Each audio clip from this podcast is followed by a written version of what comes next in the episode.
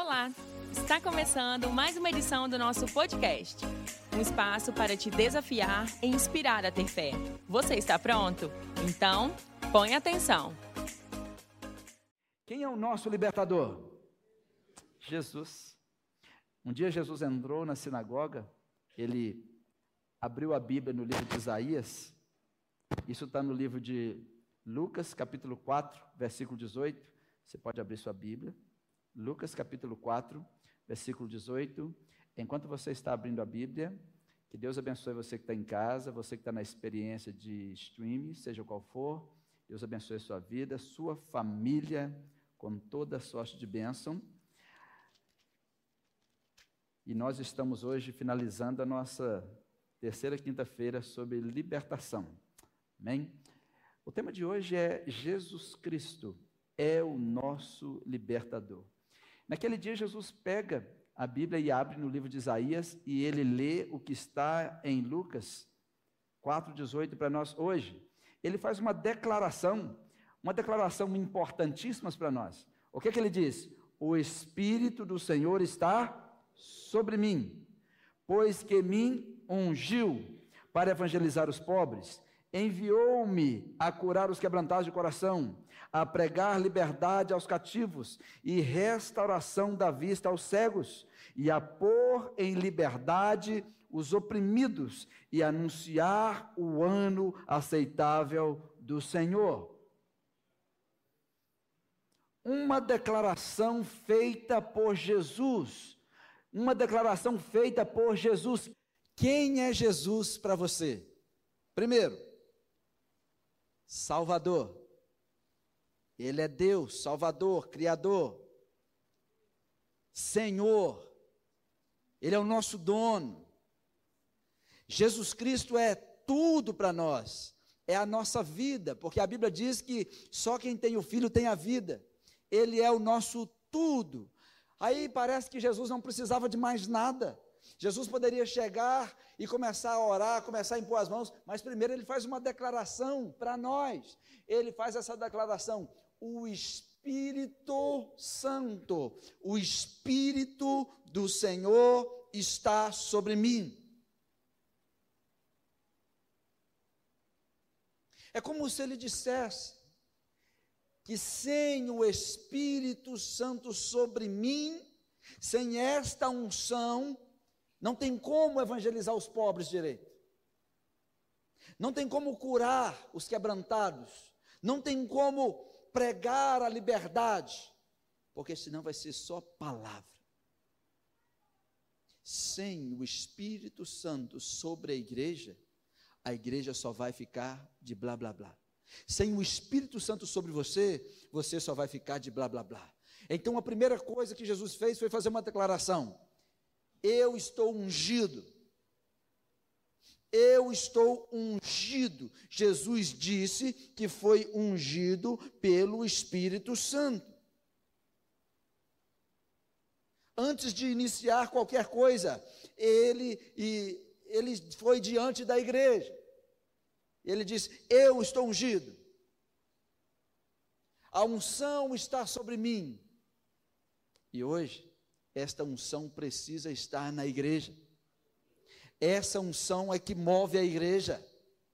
Homens e mulheres não devem caminhar, se, se dizem servos de Deus, se se declaram servos de Jesus, não podem caminhar sem estar debaixo desta unção.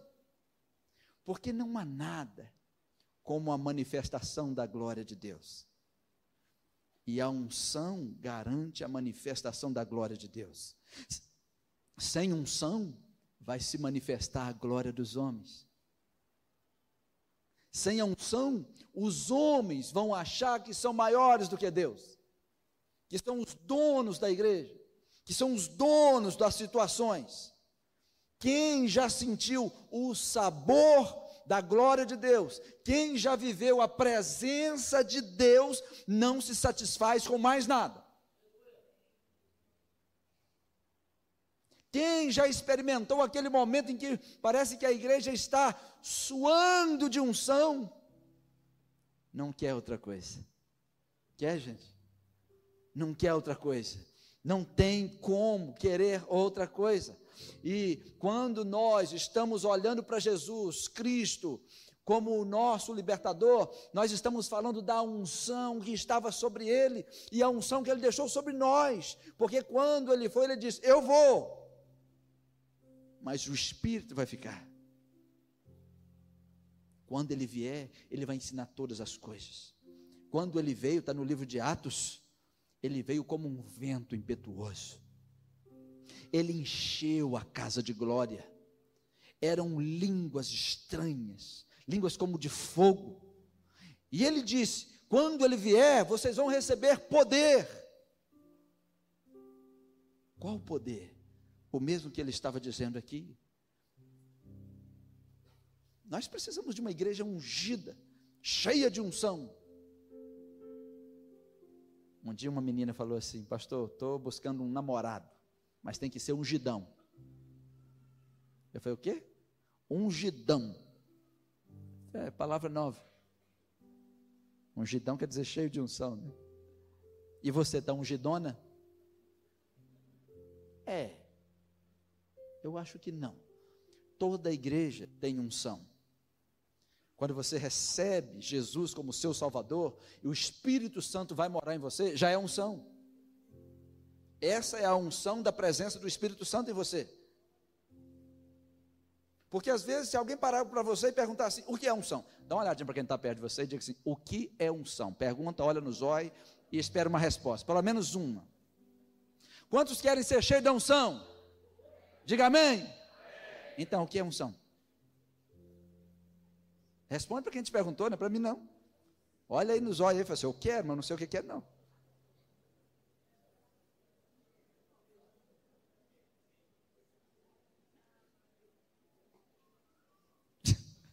Não estou falando que crente é um bicho meio doido. Quem quer unção? Eu. O que é unção? Sei não. A gente se diverte como crente. Mas é até legal isso, porque a gente confia tanto em Deus. Deus falou que tem que ter unção, eu não quero saber o que é, eu quero. É, é assim mesmo. É porque às vezes a gente fica assim, eu não sei como é que é, mas eu quero. Não sei como vai ser, mas eu quero. A unção, pensa comigo. No Velho Testamento, a unção era representada pelo óleo. Então o óleo despejava o óleo e descia pelos cabelos, pela barba, pelas vestes. A unção pode ser o envolvimento por fora. Por isso que no Velho Testamento o Espírito Santo vinha sobre as pessoas. No Velho Testamento o Espírito Santo vinha sobre as pessoas e ia embora. A unção não estava sobre todo mundo, porque a unção é a presença do Espírito Santo nas mais diversas formas de agir. Então alguns recebiam unção. Aqueles que recebiam, os profetas, os reis, os sacerdotes, eram os ungidões, não? A unção vinha por fora. Era o envolvimento da pessoa pelo Espírito Santo de Deus. Então, no Velho Testamento, o Espírito Santo vinha, visitava a pessoa e ia embora, ficava com uns e ia embora. No Novo Testamento, Jesus Cristo veio e andava do lado dos discípulos. Quando Jesus foi, o Espírito Santo veio para dentro. Hoje não caminha do lado de fora. Vós sois templo do Espírito Santo. O Espírito Santo habita em você. É dentro. Já não vem mais por fora. Porque unção também é fundir. Pode ser, unção é escorrer por fora, um poder que vem por fora mas também é um poder que funde, é um poder que te carrega. É como nós falamos da manifestação do Espírito Santo. Se alguém perguntar assim, todos na igreja são ungidos? Sim, por causa da presença do Espírito Santo. Todos têm a mesma unção? Não, são coisas diferentes. Porque a unção é a presença, a unção pode ser o envolvimento, a unção pode ser a cobertura, a unção pode ser a morada, tudo em relação ao Espírito Santo. Aí às vezes você está num ambiente, uau, que unção nesse ambiente. É porque a igreja está tão chegadinha com o Espírito Santo, o Espírito Santo está enchendo aquele ambiente de glória. Aí manifesta o poder de Deus, o poder de curar, o poder de renovar, manifesta a glória de Deus neste lugar. Algumas pessoas recebem uma unção diferente, como de liderar, outros recebem, são como Jesus Cristo, ele faz essa declaração: eu estou ungido para curar, para libertar, eu estou ungido para muitas coisas, mas nem todo mundo está ungido para muitas coisas. Hum. Nós, batistas renovados, porque nem todo batista é renovado. Existe o batista tradicional e o batista renovado. Nós somos batista renovado. Pastor, o que é um batista renovado? É o batista que recebeu a segunda experiência, que a primeira é nascer de novo, e a segunda é ser cheio do Espírito Santo. Batismo com o Espírito Santo. Isso é ser renovado. Eu já falei com vocês sobre isso. Alguém fala, ah, essa batista é pentecostal? A pentecostal é a igreja que diz que só é batizado com o Espírito Santo se você falar em língua. Não é o nosso caso. O renovado é, você não precisa falar em língua. Você pode estar cheio do Espírito Santo, ser revestido pelo Espírito Santo e nunca falar em língua. Mas se buscar, fala. Nós não podemos servir a Deus sem unção. É muito, é muito estranho quando as pessoas sobem no altar para cantar sem unção. É muito estranho porque a igreja percebe. Quando os instrumentistas estão tocando sem unção, a igreja percebe. E mais, Deus percebe. Nós deveríamos dizer: eu preciso de mais unção, eu preciso de unção para servir. Nós deveremos, nós pregadores, nós deveremos sempre, todos os dias, eu resisto pregar sem unção. Eu resisto. Você é morado do Espírito Santo, mas tem coisas que você precisa de uma capacitação espiritual para fazer. Tem coisas que você não precisa de unção para fazer. Quem é que precisa de unção para ir para a faculdade? É, hoje precisa. Tem que ir revestido de poder. Mas você não precisa de unção para estudar matemática. É porque tem uns que acham que precisa. Eu vou orar e essa prova vai ficar pronta em nome de Jesus. Prova me dá 10 não vai dar certo. Não tem unção para isso. Né? Não pode, não pode. A unção é para representar o poder de Deus, não pessoas poderosas, mas um Deus poderoso. Se a igreja não tiver unção, a igreja vai se contentar. Acho que negócio está funcionando, não. Deixa eu ver. Tá. Tá. Se a igreja estiver sem unção, a igreja vai se contentar com o evangelho de autoajuda. Se a igreja estiver caminhando sem unção, a igreja vai confiar nos intelectuais da igreja. E homens vão construir a igreja. Não ao modo de Deus, mas ao modo dos homens. E a unção ela é mantida na integridade do evangelho da cruz. Ela é mantida na integridade da nossa pregação, não de um evangelho que faz massagem, mas um evangelho que diz: você precisa mudar. Você precisa permitir que Deus mude você. Porque o Evangelho traz transformação. Você pode vir do jeito que você está, mas quando você permite que Deus trabalhe em você, você não fica como chegou.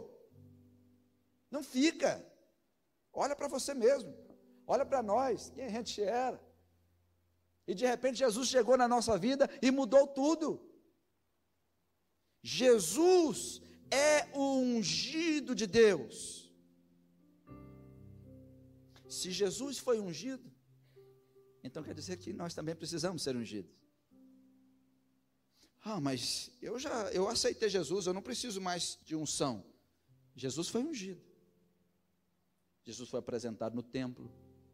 Jesus mamou em Maria, foi alimentado por José.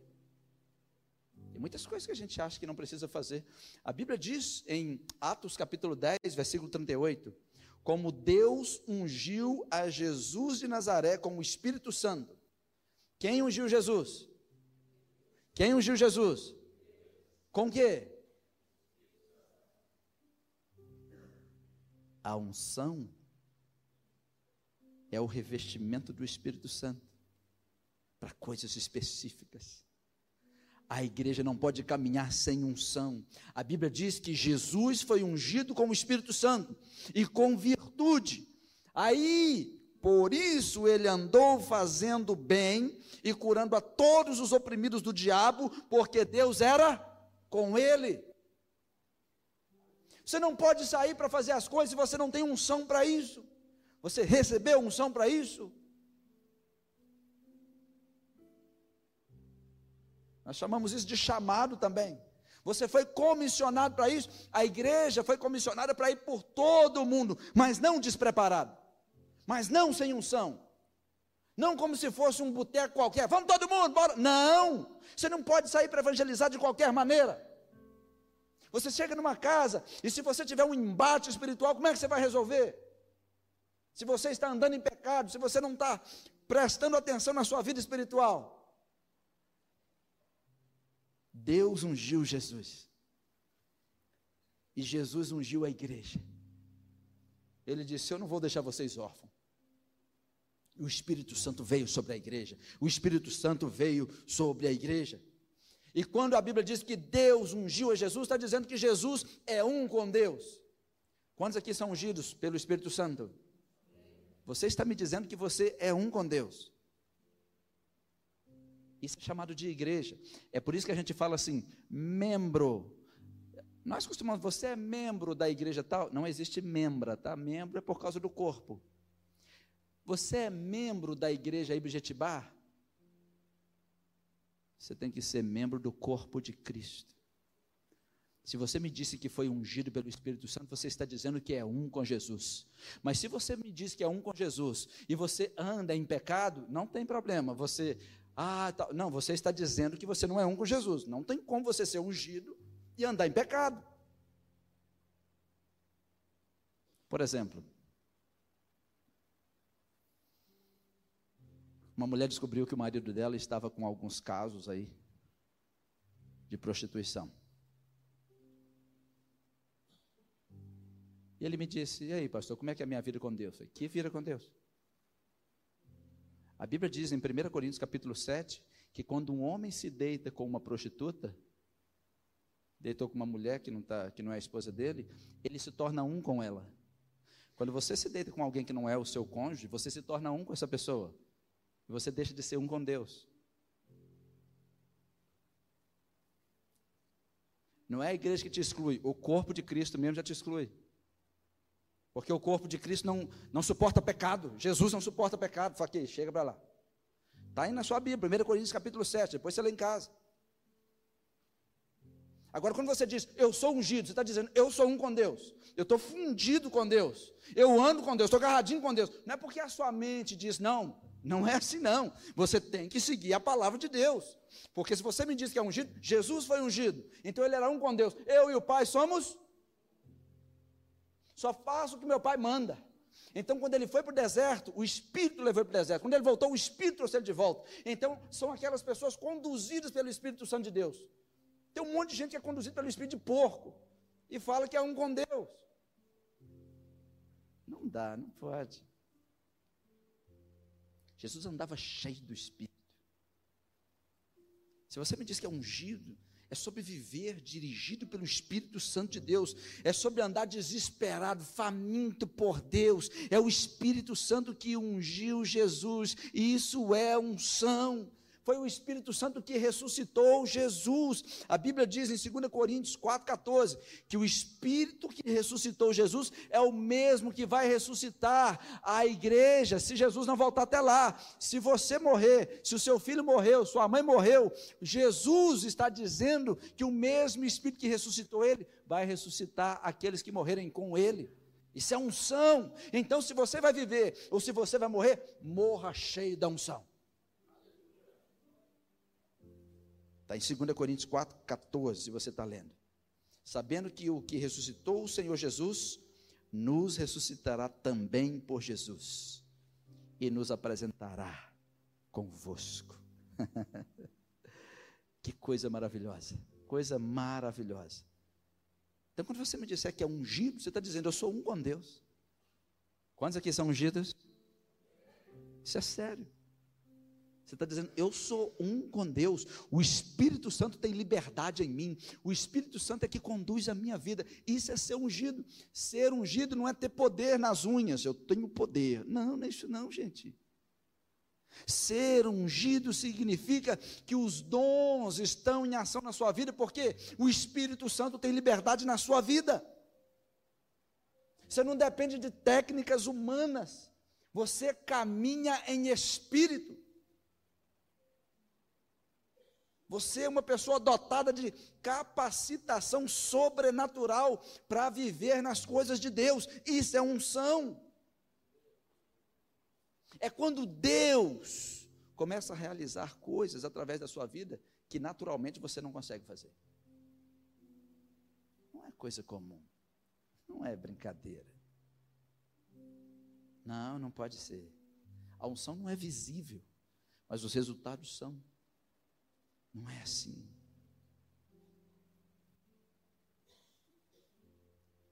Uma das coisas importantes que a igreja precisa é de unção. Ah, eu vou buscar o dom, dom. Quando a igreja está cheia do Espírito Santo, os dons se manifestam. Abra sua Bíblia num, num texto que eu vou mostrar para vocês, para vocês verem como é que funciona a presença da unção dentro da igreja. Em Marcos capítulo 1,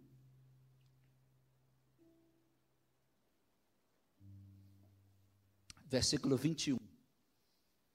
Esses dias eu falei com o pastor Clésio, pastor Tiago, falei assim, vamos para o monte, vamos orar, vamos passar um tempo orando. Aí a gente conversando, né? Aí o pastor Clésio falou assim, é, não expulsamos demônios hoje não, né? E nem vamos expulsar, tem muito. Tem demônio aqui na igreja, pastor? Sim. Não olha para o lado que a pessoa vai achar que é ela, não? É engraçado, não? Mas é verdade. E eu falei, vamos orar. Por quê? Às vezes as pessoas dizem assim, pastor, expulsa. Jesus disse em Mateus 12, 43, que quando um demônio sai de uma pessoa, ele sai e fica passeando em lugares áridos, vai dar uma volta. E se essa pessoa que o demônio saiu dela, se ela não mudar de vida ao sair daqui, tem que mudar de vida. Mudar de vida como? Eu vou parar. Não, não precisa parar com nada, não. Você tem que entregar a sua vida para Jesus. Está na sua mão, Jesus. Você pode continuar lutando. Eu sei como é que é isso. Continua lutando. Eu estou lutando, mas a minha vida é de Jesus. E Jesus disse: se aquele demônio voltar e encontrar aquela casa vazia, sem a presença do, do Espírito Santo de Deus, né? chega e acha aquela casa vazia, limpinha, adornada, o que, é que ele faz? Ele entra ele vai lá na casa dele, no inferno, e busca mais sete. Agora a pessoa que tinha um demônio, ela está com oito. E o último estado é pior do que o primeiro. Está lá na sua Bíblia, no livro de Mateus, capítulo 12, a partir do versículo 43. Por isso que a gente precisa ter responsabilidade até nas batalhas espirituais. Porque quem não quer compromisso com Deus, não deve se não deve entrar nisso. Fala assim, me deixa do jeito que eu estou. Não é? Me deixa do jeito que eu estou. Por quê? O diabo vai lutar por você. Ele vai querer você de volta. É por isso que você, quando vem na igreja, quando vem para ouvir a palavra, você tem que vir e falar assim, eu vou continuar com Jesus, custe o que custar. Sabe por quê? Cada um de vocês que estão aqui só tem uma ficha, uma. Não pensa que tem mais de uma vida, não. Uma. E perceba que a sua vida está acabando devagarzinho. Cada ano você conta menos um ano. Opa, menos um ano, menos um ano, menos um ano vou contar um negócio para vocês não ficarem tristes. Daqui 100 anos, nenhum de vocês estarão aqui. Você duvida? Só que a maioria está vivendo como se fosse estar. Quantos anos falta para você? Quantos anos você acha que você tem de vida pela frente? Quem acha que tem uns 5? Quem acha que tem uns 10, mais ou menos? Olha para esse caquinho do seu lado aí, olha. Quem acha que tem pelo menos uns 20 anos pela frente? Quem acha que tem uns 50? Olha o povo da fé. Quem acha que tem 50?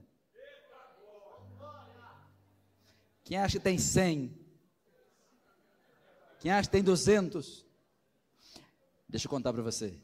Jesus disse assim: Aquele que está em mim, ainda que morra, se você estiver em Cristo, esquece. Vida eterna. Esses cinco é para quem não está em Cristo. Esses dez aí. E pode viver com medo mesmo, que vai passar mesmo. Passa rápido. Passa mesmo. É verdade. Mas quando a gente está em Cristo, ó, oh, eu quero ver vocês na glória, hein? É amém, né? Vigia para ver, não. Fala assim, eu vou vigiar. A gente tem que vigiar. Vigiar o tempo todo. Olha esse texto. Jesus e seus discípulos chegaram à cidade de Cafarnaum e logo no sábado, indo à sinagoga, ele estava ensinando. Ele estava e maravilharam-se da sua doutrina, porque os ensinava como tendo autoridade e não como os escribas. E estava na sinagoga deles um homem dominado por um espírito imundo, o qual exclamou: Oi? Quem estava na igreja? Quem estava com aquele homem na igreja? Jesus foi num culto lá em Cafarnaum. Jesus entrou na igreja em Cafarnaum e Jesus estava ensinando. Enquanto Jesus estava ensinando, dentro da igreja tinha um homem dominado por um espírito imundo. Tinha um demônio dentro da igreja, na hora do culto. Uau! É. Quando Jesus está presente, os demônios sabem. E Jesus também sabe. E quando a igreja está cheia da unção, o dom de discernimento te mostra. Existe um dom chamado dom de discernimento. E você olha e fala assim: Meu Deus, tem alguém dominado por um demônio aqui. Estava acontecendo num culto, num sábado. Jesus chegou naquele lugar para ensinar. O demônio não sabia, então ele foi desavisado. Porque o demônio ia porque ele sabia que Jesus não estava lá. Mas aí ele foi num dia que Jesus estava. Esse é um, um, um tema para gente, a gente pensar. Porque se você ler o texto direito, você vai ver que ele frequentava ali. Só que foi um dia agora em que Jesus estava lá. E naquele dia ele exclamou dizendo: O que, você veio fazer aqui? O que temos contigo, Jesus Nazareno? Já veio nos destruir? Bem sei quem és. Tu és o santo de Deus. E Jesus o repreendeu na hora, dizendo: Cala-te e sai dele. Então o espírito imundo, convulsionando-o e clamando em grande voz, saiu dele. O que eu quero extrair do texto aqui é que era um culto. E naquele culto tinha um demônio frequentando. Aquele demônio estava dominando aquela pessoa. O demônio não gostou da visita de Jesus. O demônio não gostou de que Jesus estava ali ensinando. E todos ficaram admirados, versículo 27, a ponto de perguntar entre si, dizendo: Que é isso? Que nova doutrina é esta? Pois com autoridade ordena os espíritos imundos e eles lhes obedecem. Não era uma doutrina, não é um ensino. Expulsar demônio não é doutrina. Ah, me ensina a expulsar demônio. Não, não precisa. Você está cheio do Espírito Santo de Deus, é servo de Jesus, levanta a mão e manda embora em nome de Jesus. Acabou. Não é um ensino, é um estilo de vida. E nós não podemos achar que porque nós estamos dentro da igreja, não tem nenhum espírito imundo. É por isso que a libertação espiritual é importante. Eu termino com vocês compartilhando alguns passos para viver em liberdade. Porque as pessoas não estão vivendo em liberdade. Não tem libertação. Em João 16, 13, quando vier, porém, aquele, o Espírito da Verdade, ele vos guiará a toda a verdade. Você não pode me dizer que é uma pessoa ungida de Deus e não deixa o Espírito Santo te guiar à verdade. As pessoas estão envolvidas em muitas coisas. E esquece, peraí, eu preciso que o Espírito Santo me guie. Como é que o Espírito Santo vai te guiar se você não se aquieta? Não busca a direção do Espírito Santo? Ficamos com um comichão nas orelhas. Todos falando muitas coisas. E a Bíblia diz que o Espírito da verdade é que vai te guiar toda a verdade. Ele não falará de si mesmo, mas dirá o que tiver ouvido e vos anunciará as coisas vindouras. Uma pessoa cheia do Espírito Santo sabe que tem coisas boas vindo da parte de Deus. Amém? Tem coisas boas vindos da, vindo da parte de Deus. Então, os passos simples e poderosos para você, eu posso citar. O primeiro, não deixe o diabo entrar. Que? É. O versículo é pequeno. Efésios 4, 27. Diz o quê? Todos comigo? Mais uma vez, não deis lugar ao diabo. Acabe com o conforto que o diabo tem na sua vida. Acabe com o conforto que o diabo tem na sua casa. Como assim, pastor? Tem conforto? Sim. Acabe com as músicas mundanas que não adoram a Deus. Joga fora o cigarro, joga fora as drogas. Joga fora tudo que não for de Deus. Joga, põe num saco, mete fogo, no mulambo do cão. Como diz aquela música antiga. Joga tudo fora. Acaba com tudo. Para de ficar criando climinhas para o diabo agir. Ficar dando lugar para o diabo. Entre em uma batalha, primeiro com você. Eu vou jogar tudo fora. Eu não consigo. O Espírito Santo está sobre mim. Comece a orar a palavra. Espírito Santo me guia para a verdade. Espírito Santo me guia para o que eu tenho que fazer. A minha casa será livre, a minha família será livre. Nós não vamos aceitar nada que crie um ambiente aonde Deus não é celebrado. Nós não vamos fazer nada que não adore a Deus. Vamos parar com as coisas que não adoram a Deus na nossa vida. Eu me converti muito novo. Tinha quase 12 anos de idade, sozinho. Durante anos, né?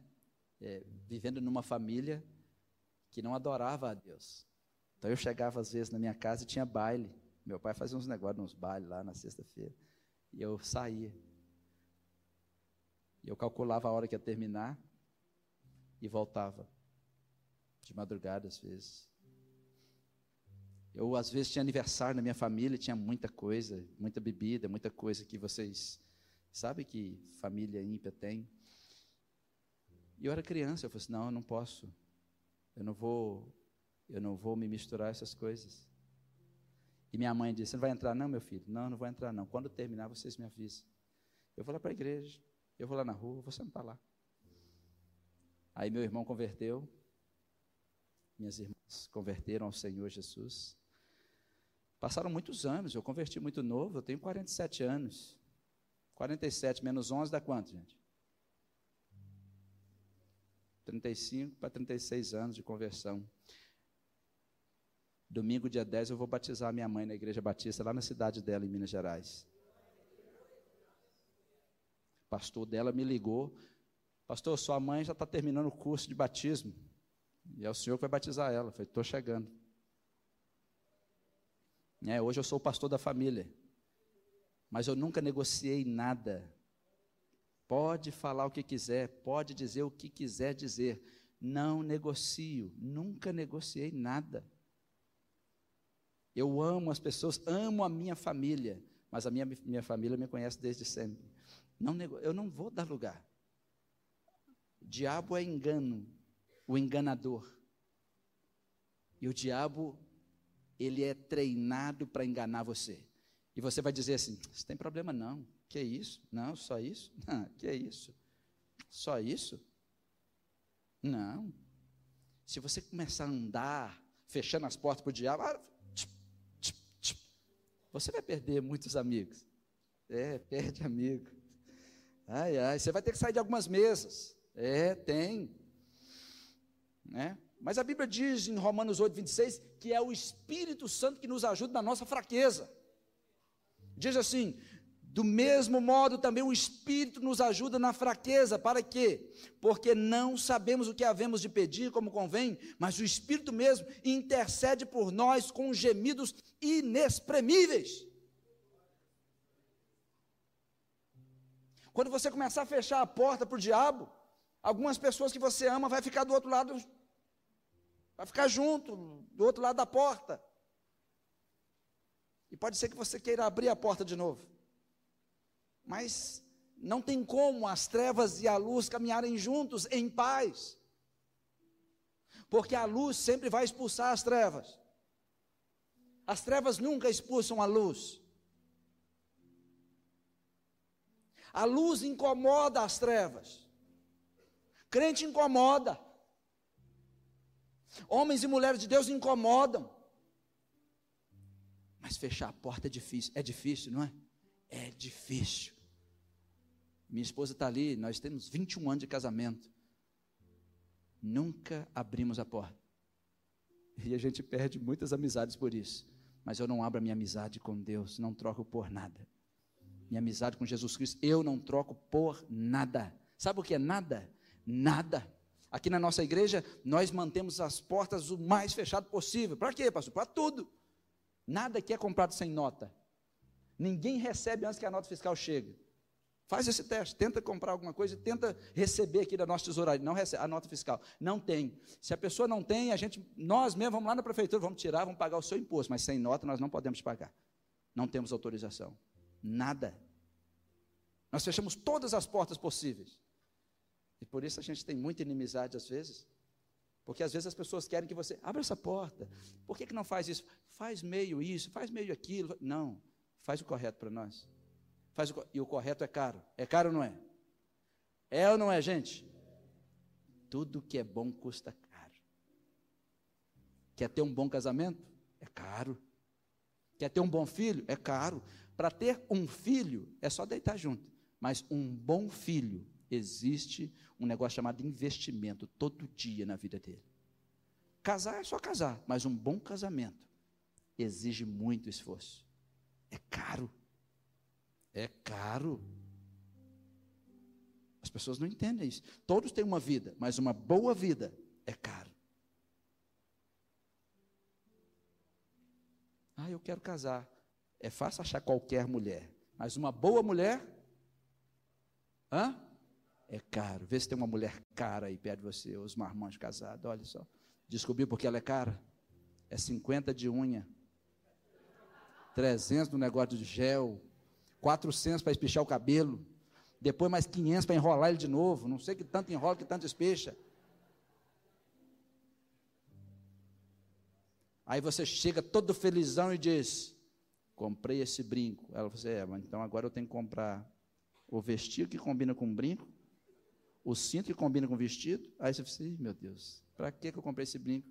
Devia ter comprado um pão de forma que ali é só comer, tem fazer uma torrada, mas se você, homem não sabe comprar, hoje homem não tem, homem não sabe mexer com essas coisas.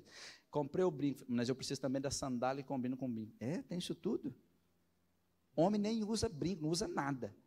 Homem só vai lá, assim, essa roupa serve para mim hoje. Qual? Qualquer uma.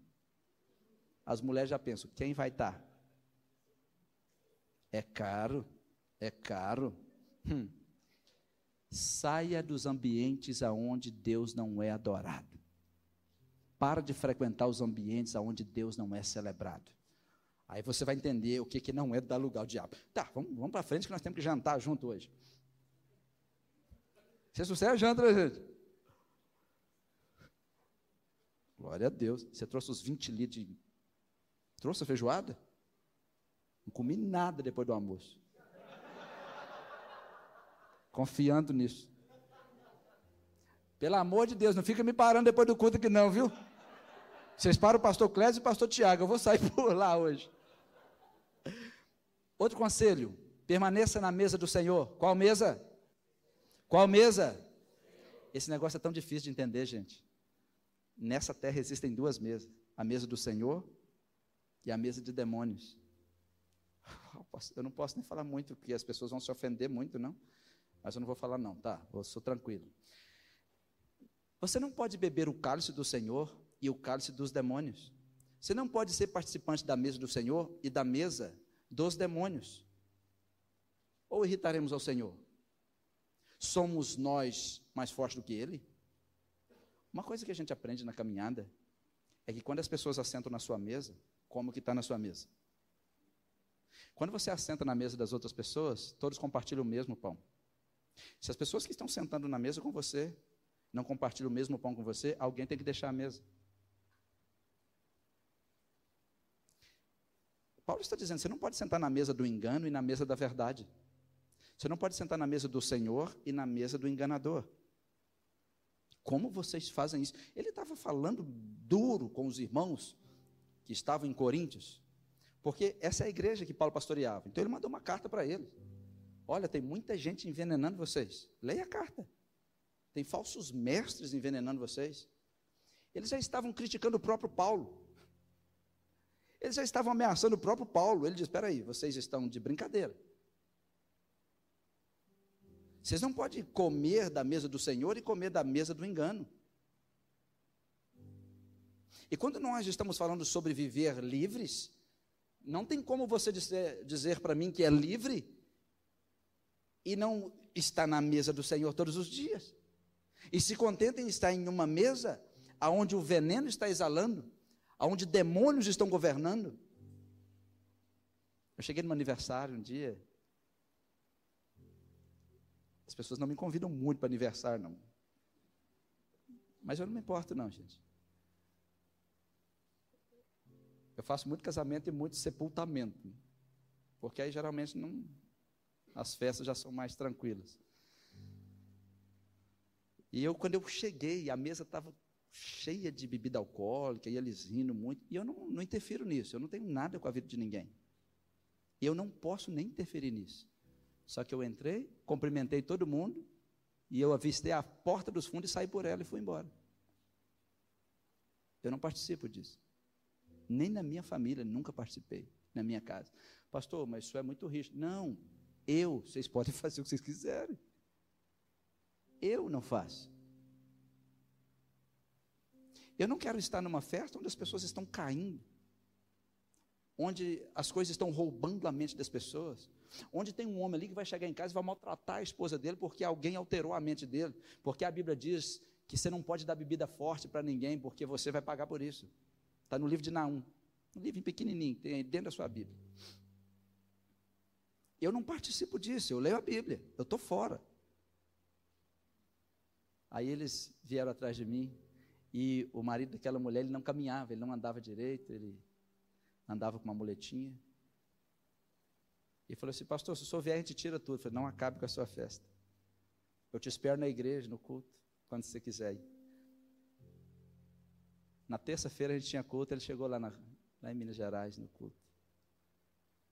Ele falou: Pastor, eu queria pedir perdão ao senhor. Eu falei assim: Não, para mim não. Foi a sua festa. É, mas eu queria, eu te chamei porque eu queria fazer uma festa para o Senhor. Eu falei: Você não pode fazer assim. A festa para o Senhor é para o Senhor. O que estava ali que glorificava a Deus? Nada. E naquela noite ele aceitou Jesus. Ele falou assim: Eu quero mudar minha vida hoje. Eu quero aceitar Jesus. Quero mudar minha história. Eu falei assim: Amém. E ele aceitou Jesus, a esposa dele. Batizei ele, batizei a mulher, batizei os filhos. Né? Então servindo a Deus. Ele não, porque morreu. Veio a óbito, mas morreu salvo. Eu fui fazer um casamento na mesma família. Pastor, agora o casamento só faz, né? Faço. E era num campo, num, num campo de futebol. Gente, né? quando eu cheguei, gente, o que, que vocês acham que estava acontecendo? Estava um forrozão. Eu sou marcado por isso, gente. Eu acho que é só de prova. Vamos chamar o pastor Evandro. Eu falei, não me chama, eu não preciso ir. Quando eu cheguei, eu olhei da porta, aí alguém já me segurou. Você não vai embora, não. Eu falei assim, eu ia, porque eu acho que eu estou no lugar errado. Não era um casamento que chamou o pastor, que ia ser um culto. Não, pastor, eu acho que é o rapaz do som. Eu cheguei lá, fui no meu carro, peguei um pendrive. Receba a cura. Levei o pendrive e falei com o rapaz: Você pode trocar a música para mim? Aí, acabou, todo mundo olhou. Aí ela receba a cura mesmo. receba. Aí todo mundo ficou sentado. Calmou, fiz o casamento. E eu me lembro que na segunda-feira o dono daquele som foi na minha casa. Pastor, eu sou fulano de tal, dono do som, o senhor fez o casamento no sábado. Professor, você me perdoa, tá? Eu ter chegado lá, mudado sua. Não, eu vim aqui para falar com o senhor que eu coloquei o meu som à venda. Eu fiquei com muita vergonha do senhor. Mas muita vergonha. Eu nunca deveria ter feito aquilo. Eu sabia que era o senhor que ia lá. E todo mundo me conhecia, né? E ele falou assim: é, fiz um voto, a partir de hoje eu nunca mais vou mexer com isso. E eu aceitei Jesus na igreja Assembleia, perto da minha casa. Amém, meu filho. Deus te abençoe. Nós não temos negociação. Nós não viemos fazer acordo com o mundo. O mundo pode seguir o seu rastro. Mas a igreja não faz acordo com o mundo. Nós somos a igreja. Não estamos aqui para brigar com ninguém, para machucar ninguém, nem para ficar discutindo com ninguém. Mas siga, siga. Nós seguimos biblicamente. Se você vai me convidar para uma mesa onde não é a mesa do Senhor, não me convide mesmo. E se me convidar, sabe que eu vou passar lá, vou te abraçar, mas eu não vou ficar. Eu não sou melhor do que ninguém, mas é o meu temor. É o meu temor. Os meus filhos nunca nos ouviram eh, colocando música do mundo no nosso carro, nunca. É o nosso temor a Deus. É a nossa vida diante de Deus. E por isso que nós precisamos estar sempre em um ambiente de culto. A nossa casa é ambiente de culto. A nossa mesa de almoço é ambiente de culto. Nossa mesa de jantar, o quarto da nossa família é ambiente de culto. O tempo todo, o tempo todo, perdão. O tempo todo. Em Marcos 6, 12, a Bíblia diz que quando os discípulos saíram, amando de Jesus, eles estavam ungidos, eles estavam cheios.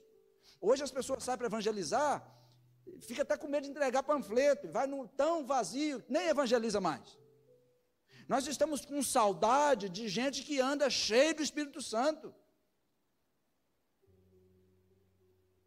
Nós queremos ver os cabeleireiros, as cabeleireiras da igreja, colocar a mão na cabeça dos outros e as pessoas falam assim: quando eu vou naquele salão, meu Deus, parece que jogaram bem na minha cabeça, meu cabelo cresceu demais, eu sinto uma paz quando estou ali. Os motoristas, as pessoas que trabalham nas empresas, a Bíblia diz que José melhorou o Egito por causa da presença dele lá. A casa de Potifar era abençoada por causa da presença dele lá. Por que, que os ambientes não estão melhorando? Será que nós não estamos andando cheio do Espírito Santo? Temos crentes na prefeitura, temos crentes nas lojas, e parece que os empresários estão até com medo de contratar crente, que parece que são os mais preguiçosos. E ainda dá problema. Os crentes têm que ser diferentes, caminhar como José, caminhar diferente. Um dia eu falei com uma pessoa assim, um empresário, pastor, estou precisando assim, assim, ah, vamos ver lá na igreja. Não, crente não. Já tive problema demais com crente. Os crentes deveriam ser o, os mais desejados. Né? Mas o que está faltando? Unção. Gente que caminha cheia de unção. É, porque aqueles que caminhavam com Jesus, eles pregavam para que as pessoas se arrependessem, eles se arrependiam. Eles expulsavam o demônio, eles ungiam os enfermos com óleo e as pessoas eram curadas. E outra coisa, eu sei que quando às vezes a gente chama as pessoas para orar, alguns têm resistência, falam, eu não quero a imposição de mão. Não negligencie a imposição de mãos de homens de Deus. Pastor, por quê? Isso é bíblico. Primeiro, a imposição de mãos libera dons como está em 1 Timóteo 4,14. Segundo, a, um, a imposição de mãos libera cura e libertação. Terceiro, a imposição de mãos transfere unção, libera unção do Espírito Santo sobre a vida das pessoas. Está aí na sua Bíblia, está escrito tudo aí. Terminando, pare de encobrir as suas transgressões. Quer ser liberto? Ah, eu recebi a oração do pastor Clédios, recebi a oração do pastor Tiago. Não, não adianta você receber a oração e ficar encobrindo as suas transgressões. O que encobre as suas transgressões nunca prosperará. mas o que as confessa e deixa, alcançará misericórdia. Tem que confessar e deixar. Tem que confessar e deixar. Na época de Jesus, os religiosos, para encobrir os seus erros, eles diziam que Jesus tinha demônio. Para encobrir as suas maldades, porque eles eram religiosos. Eles diziam que sabiam tudo. Eles ficaram chateados pelo que Jesus estava fazendo. Então, para encobrir os seus erros, o que, que eles diziam? João 8,48. Chamavam Jesus de samaritano e diziam que Jesus tinha demônio.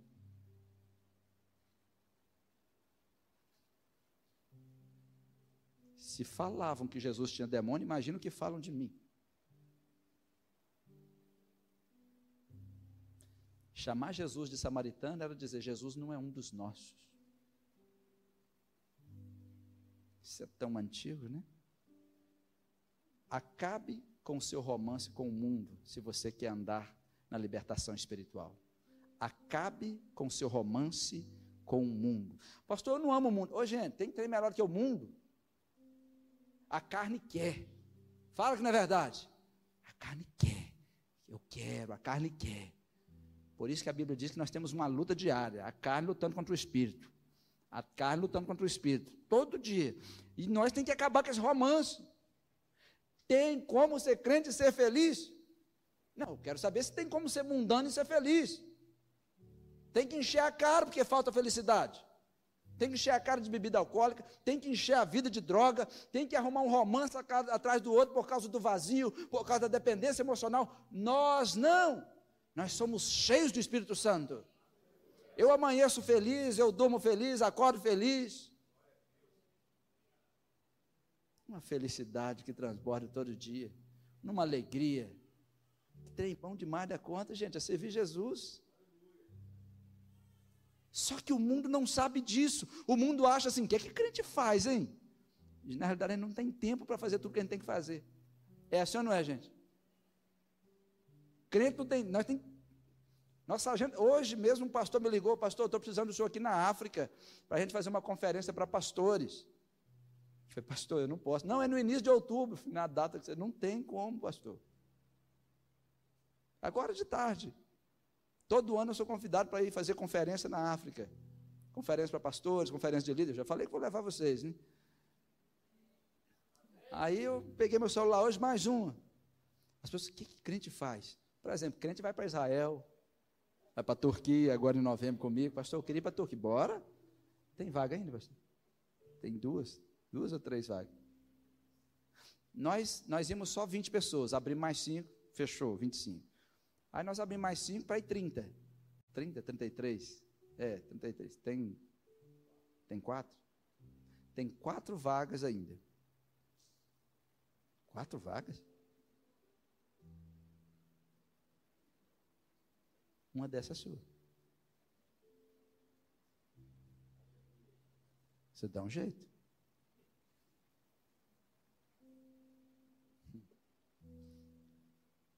Leiam para mim 1 João capítulo 2, versículo 15. Vamos, na realidade, vamos ler juntos todos. Não amem o mundo, nem o que nele há. Se alguém amar o mundo, o amor do Pai não está nele. Sabe qual é uma das grandes dificuldades das pessoas servirem a Jesus? É que amam o mundo. A competição é muito grande.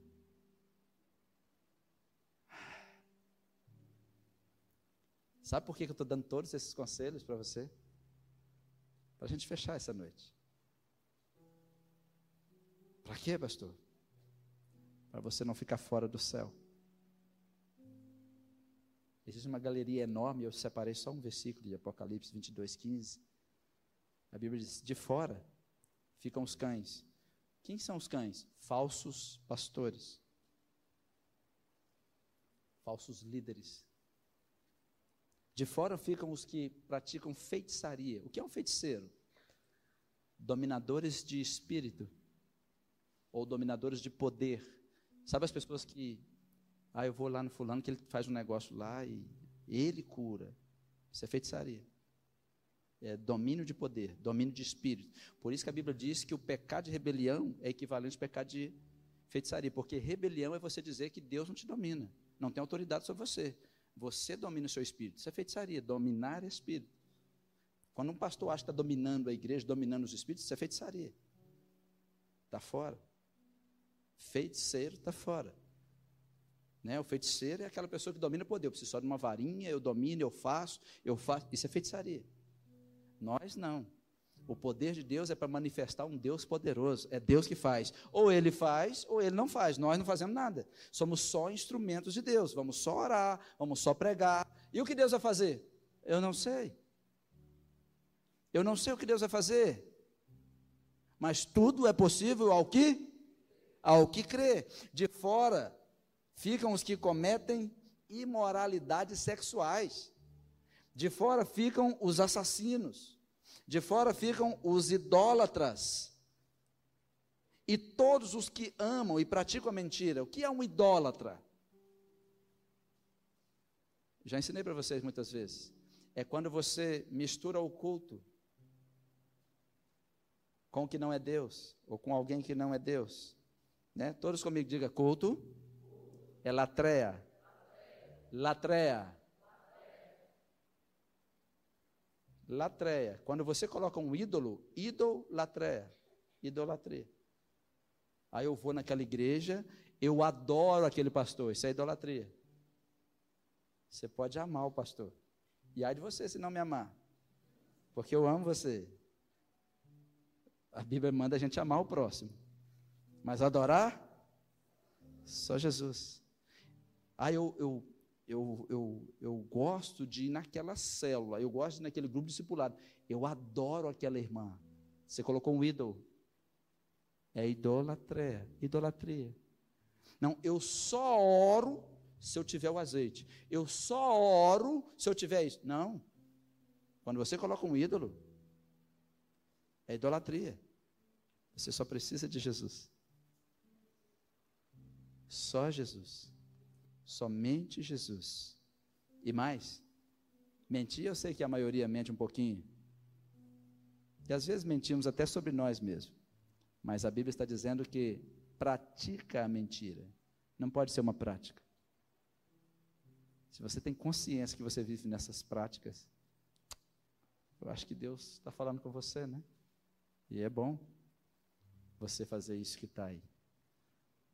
Abra sua boca e confesse Jesus. Se com a tua boca confessares a Jesus como Senhor, e em seu coração creres que Deus o ressuscitou dentre os mortos, será salvo. Confesse Jesus. O que é confessar Jesus? É aceitar Jesus. Vamos ficar de pé? É aceitar Jesus. Quantos aqui já aceitaram Jesus? Poucos, hein? Vamos lançar a rede. Quantos já aceitaram Jesus? Você está com algum romance com o mundo? Acaba com isso. Está dando lugar ao diabo? Acaba com isso. Sabe por quê? A qualquer momento, ao som da trombeta, Jesus volta. E nós não estamos aqui para brincar de crentes. Nós estamos aqui para ficar com afagos com as pessoas. Estamos aqui para pregar a verdade. Para que você, para que você possa olhar para a sua vida. E se eu te perguntar, se você morrer hoje, qual é o seu destino? Você consegue me responder? Feche os seus olhos, eu quero orar com você. Enquanto o Ministério de Louvor vai cantar, eu quero fazer uma pergunta, a pergunta mais especial da sua vida. Essa é a libertação maior para mim. Se você for liberto de demônios e não aceitar Jesus, para mim isso não faz diferença. Se você for liberto das suas emoções e não aceitar Jesus, isso não vai fazer diferença se, morrer, se você morrer sem Jesus. Mas uma coisa vai fazer diferença para você. Vai fazer diferença para Jesus. Sabe? Antes de eu fazer um convite para você, eu vou pedir à igreja para orar agora. A igreja está orando. Se você morrer hoje, qual é o seu destino? Pastor, como assim? Se você morrer sem Jesus, não tem céu para você. Como assim? É, nós somos o povo da Bíblia. Não tem céu. primeira coisa que você vai fazer é confessar Jesus como seu único e suficiente Salvador. E se você está aceitando Jesus, diminui a luz aqui para eu ver lá atrás, fazendo favor, porque eu dando um clarão. Se você está aceitando Jesus, é a melhor libertação para a sua vida. Foi o que eu fiz na minha adolescência. Se Jesus está falando com você, está falando com o seu coração, levanta a sua mão onde você estiver. A igreja está toda de olho fechado, está todo mundo orando por você. Essa é a pergunta libertadora. É aqui que começa a libertação. Pastor, mas eu vou na igreja. Não, estou falando de aceitar Jesus. Estou falando da sua aliança pessoal com Jesus.